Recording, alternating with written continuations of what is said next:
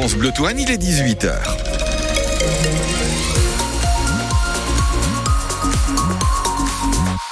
Le journal avec vous, Boris Compin. Vous ne l'avez peut-être pas senti, mais la planète football a tremblé il y a quelques minutes. Oui, Kylian Mbappé a annoncé aux dirigeants parisiens son intention de quitter le PSG à la fin de cette saison. C'est ce qu'annoncent ce soir plusieurs sources, dont la direction des sports de Radio France. La piste privilégiée est évidemment une signature au Real Madrid, mais ce qui est sûr, c'est que Paris sans Kiki ne sera plus le même Paris la saison prochaine.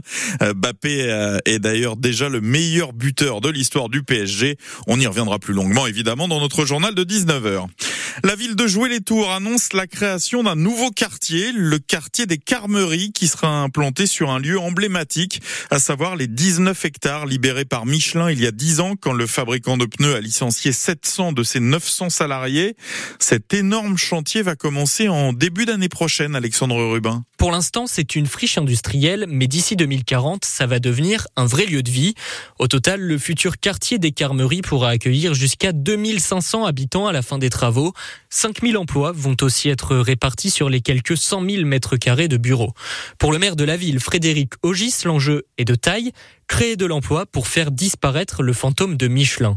Une passerelle au-dessus du périphérique doit aussi être construite pour relier les futures entreprises à l'espace Malraux. Le plan des Carmeries, lui, est déjà connu. Une grande place de 180 mètres de diamètre avec des logements tout autour. Le long du périphérique, pas d'habitation, mais des bureaux, histoire de créer un écran acoustique.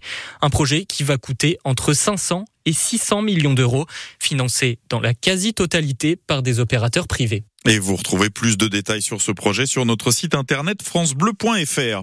Un coup d'éclat de la coordination rurale aujourd'hui à Chambord pour continuer à mettre la pression sur le gouvernement. Une soixantaine de tracteurs bloquent quatre des cinq entrées du parc du château depuis la mi-journée. En visite dans un élevage bovin dans la Marne, le Premier ministre a assuré que les choses avancent concernant la mise en place des mesures annoncées pour mettre fin à la colère des agriculteurs. On reviendra sur ce sujet demain matin avec le préfet d'Indre-et-Loire, Patrice Latron sera l'invité de France Bleu Touraine à partir de 8h20. La grève des contrôleurs débute dans deux heures à la SNCF. Oui, à partir de ce soir 20h, la compagnie ne pourra faire rouler que la moitié des TGV, des Intercités et des Ouigo. Ce mouvement social pénalise des centaines de milliers de voyageurs à un moment où deux tiers des élèves français sont en vacances. Mais les salariés qui prennent le train pour aller travailler font aussi les frais de cette grève. Les 3000 abonnés de la ligne TGV Paris-Tours, par exemple, ils ont reçu un mail de la SNCF pour leur recommander de ne pas prendre le train demain, alors que seuls deux des cinq TGV quotidiens circuleront. Une consigne qui passe mal auprès de David Chartier, le président de l'association des, usagers du TGV Tour Paris. Ça fait très concrètement plusieurs euh, milliers d'usagers qui resteront sur les quais le matin de ce vendredi et idem pour le soir.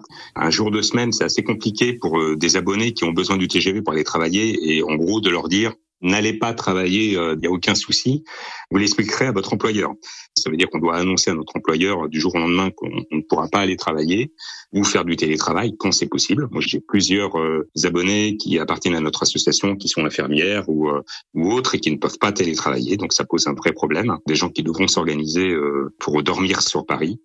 Jusque-là, on anticipait les retards. Maintenant, on anticipe les grèves ça devient euh, très compliqué euh, aujourd'hui d'utiliser le train pour aller travailler au quotidien. Et cette grève à la SNCF prendra fin lundi à 8 heures du matin. La ville de Tours envisage d'expérimenter à partir de septembre prochain le congé menstruel ou plus exactement l'autorisation d'absence pour syndrome des règles douloureuses. Il s'agirait d'accorder un à deux jours par mois aux employées féminines de la collectivité dont le médecin pourra attester qu'elles souffrent particulièrement pendant leur période de règles. Enfin, à l'étranger, une première pour un ancien président des États-Unis. Donald Trump va être jugé au pénal à partir du 25 mars prochain à New York. Il est accusé d'avoir maquillé les comptes de son entreprise pour dissimuler le paiement de 130 000 dollars à une star du X juste avant la présidentielle de 2016. Euh, un paiement pour qu'elle se taise sur une relation qu'elle aurait eue avec celui qui était alors homme d'affaires.